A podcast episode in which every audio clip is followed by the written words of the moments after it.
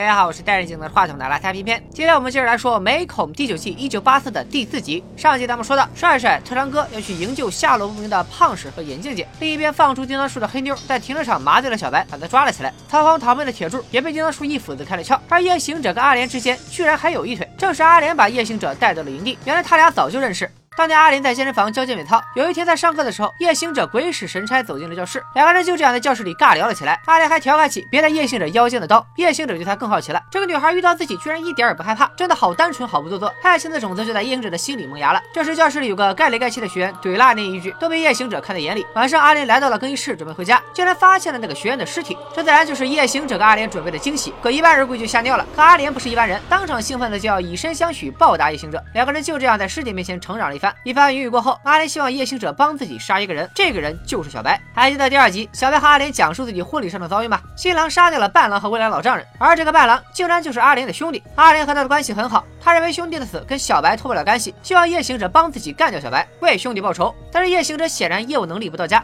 两次出手不仅没干掉小白，反倒被人家给教育了一顿。这次阿莲坐不住了，他告诉夜行者要速战速决，因为红木营地里不止他一个杀人狂，叮当叔也现身了。一听到叮当叔这个名字，夜行者来劲了，他一直自诩为撒旦之子，这要是不跟丁大叔干上一架。怎么向自己的老父亲交代呢？我们再来说说帅帅、特长哥、大壮三个人的情况。大壮受的伤不轻，三人只好先来到医务室找药。长时间的失血让大壮昏死过去，幸好特长哥给他打了一针肾上腺素，把大壮从鬼门关里拉了回来。特长哥还幻想着铁柱能去报警，但是大壮无情的击碎了他的幻想，把铁柱在大学时失手杀人，来这里是为了躲避警察调查的事全都说了。一说到钙片，帅帅突然灵光一闪，他们可以去浴室门口开经纪人大叔的车离开啊！三个人分工明确，帅帅去找胖婶，特长哥去找眼镜姐，大壮留在医务室里保存体力，等两人回来。临走前，特长哥还给了大壮一把小剪刀防身。大壮心里也很纳闷，我现在这个状态能打得过谁？给我把剪刀是让我防身啊，还是让我切腹自尽啊？咱们不管大壮，先跟随帅帅来到餐厅，胖婶正在做三明治，对外面发生的血腥杀戮一无所知。帅帅还来不及细说，索命鬼叮当叔就来到了餐厅。帅帅见势不妙，赶紧躲在了桌下，留下胖婶跟叮当叔一 v 一。胖婶知道越是这个时候越要镇居然跟叮当。叔唠起了家常，好久不见啊，丁哥，气色不错，要不要来一套煎饼果子？我给你加个蛋。这两个人十四年前一起在红木营地工作过，也算是老同事。叮当叔也就没有第一时间对胖婶痛下杀手，算是暂时被稳住了。可人算不如天算，躲在桌下的帅帅不小心发出了声响。叮当叔觉得胖婶是故意转移自己注意力，好给帅帅制造杀他的机会，气得他先把帅帅打晕，又插了胖婶几刀。看着一旁昏迷的帅帅，叮当叔把他塞进了烤箱，开了大火，准备做一道香喷喷的小烤鸡。很快，帅帅苏醒，发现形势不妙，高温已经让他的皮肤开始融化，烤箱的门又被叮当叔拿东西卡住。就在帅帅即将领盒饭的时候，被捅成筛子的胖婶居然奇迹般的恢复了意识，用尽最后一丝力气把帅帅帅救了出来。重伤不治的胖婶又拿出了一把刀，让帅帅给他一个痛快。帅帅也明白现在的胖婶生不如死，于是含泪杀掉了他。此处非常感人，就是帅帅残破不堪的肉色皮手套，让人有点熟悉。看着胖婶的尸体，帅帅心中充满了愧疚。但是现在还不是伤感的时候，他拔出刀子准备防身，离开前照了照镜子，自己引以为傲的小脸蛋已经面目全非。咱们再来看看眼镜姐这边，她来到男生宿舍查寝，发现门口有两具尸体，就是上集男生宿舍外靠在叮当叔的那两个铁憨憨。说是特长哥也找到了眼镜姐，说叮当叔就在红木营地里大开杀戒，咱们赶紧逃命吧。没想到却被眼镜姐一口回绝，理由还是那句老娘有枪怕什么？特长哥觉得眼镜姐怕不是失了智，只好丢下他自己跑路了。目送特长哥离开，眼镜姐又开始调查起两具尸体，很快就有了新发现。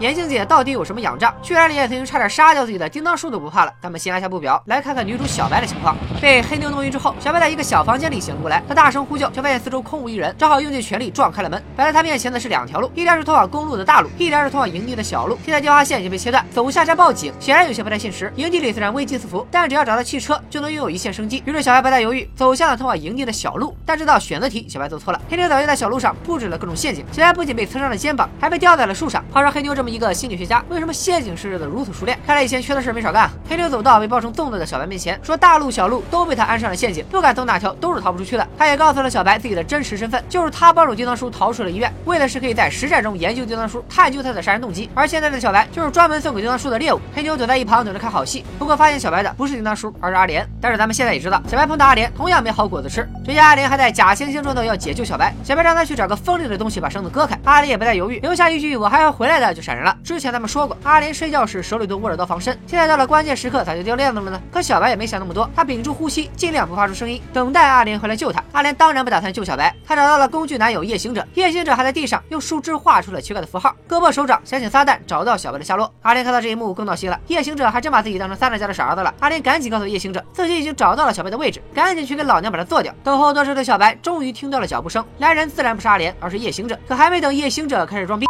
叮当叔居然也从一旁的树丛里走了出来，小白一下子就蒙圈了。这俩人还要先皇城 PK 一下，谁赢了谁能杀我是吗？夜行者看到叮当叔之后更兴奋了，在杀人犯这个圈子里，叮当叔就是 SSR 一样的存在。要是有幸跟叮当叔干上一架，向他讨教一二，出了红木营地起码能吹一年。要是下手重了，直接干掉了叮当叔，简直能吹一辈子。于是夜行者二话不说就莽了上去。就在两个人打得正欢的时候，被吊在树上的小白利用反复横跳之术抓住了旁边的一棵小树，挣脱了陷阱。看着还在掐架的两人，小白大气也不敢出，连忙溜了。此时两个男人背后的女人也见了面，阿莲发发现了躲在一旁。观察的黑妞，他之前就知道黑妞有问题，于是二话不说，直接跟黑妞撕了起来。阿莲怎么说也是个健美操教练，身体素质肯定比黑妞好不少。黑妞就算有整容天赋，也架不住阿莲的攻势，被阿莲一棒子敲下了线。收拾掉黑妞后，阿莲继续关注起夜行者和叮当树的战况，结果可想而知。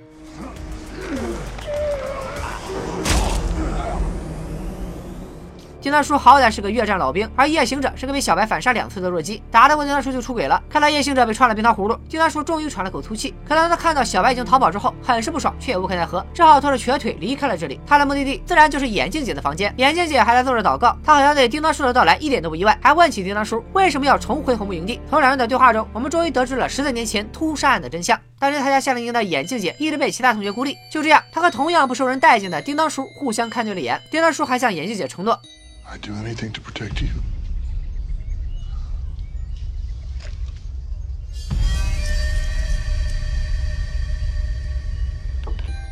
但是叮当叔怂了，他没有兑现承诺。面对不停嘲笑自己的同学，眼镜姐决定亲自出马。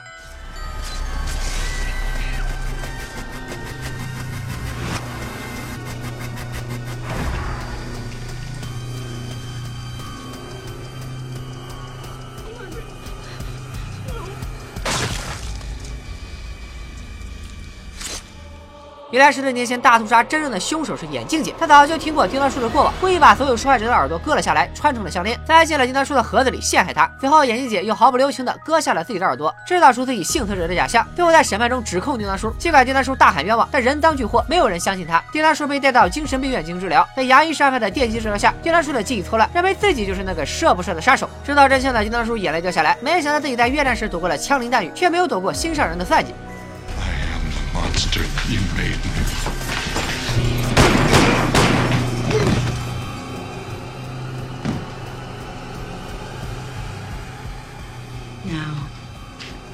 Just a guy who was in the wrong place at the right time. 此时，特长哥和大壮也找到了阿莲，三个人听到了枪声。特长哥以为是眼镜姐遇到了危险，前去查看。大壮则带着阿莲去浴室门口开车。特长哥来到了眼镜姐的房间，看到毫发无伤的眼镜姐和倒在一旁的叮当叔，他内心狂喜，这个杀人魔终于死掉了。You actually killed him right after he killed you. What? Oh, that feels so good.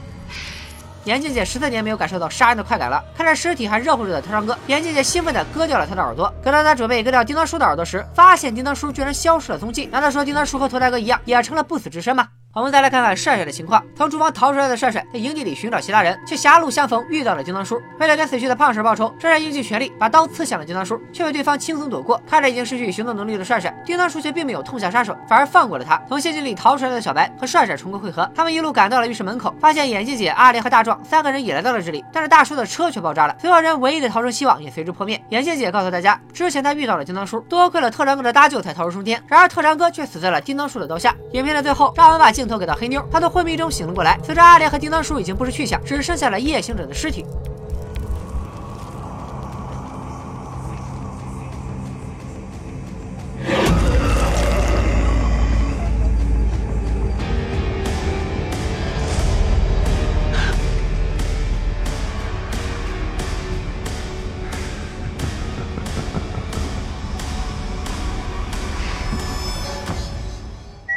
以上就是美国恐怖故事第九季一九八四第四集的内容。原来十四年前屠杀案的凶手居然是眼镜姐而夜行者和叮当叔都获得了不死之身。加上之前的头戴哥这三个人到底是人是鬼剩下几人的命运究竟何去何从？众人能否发现眼镜姐的秘密？复活后的夜行者是否会再次去找叮当叔的麻烦？本期视频转发过两千第五集更新就在明天。拜了个拜。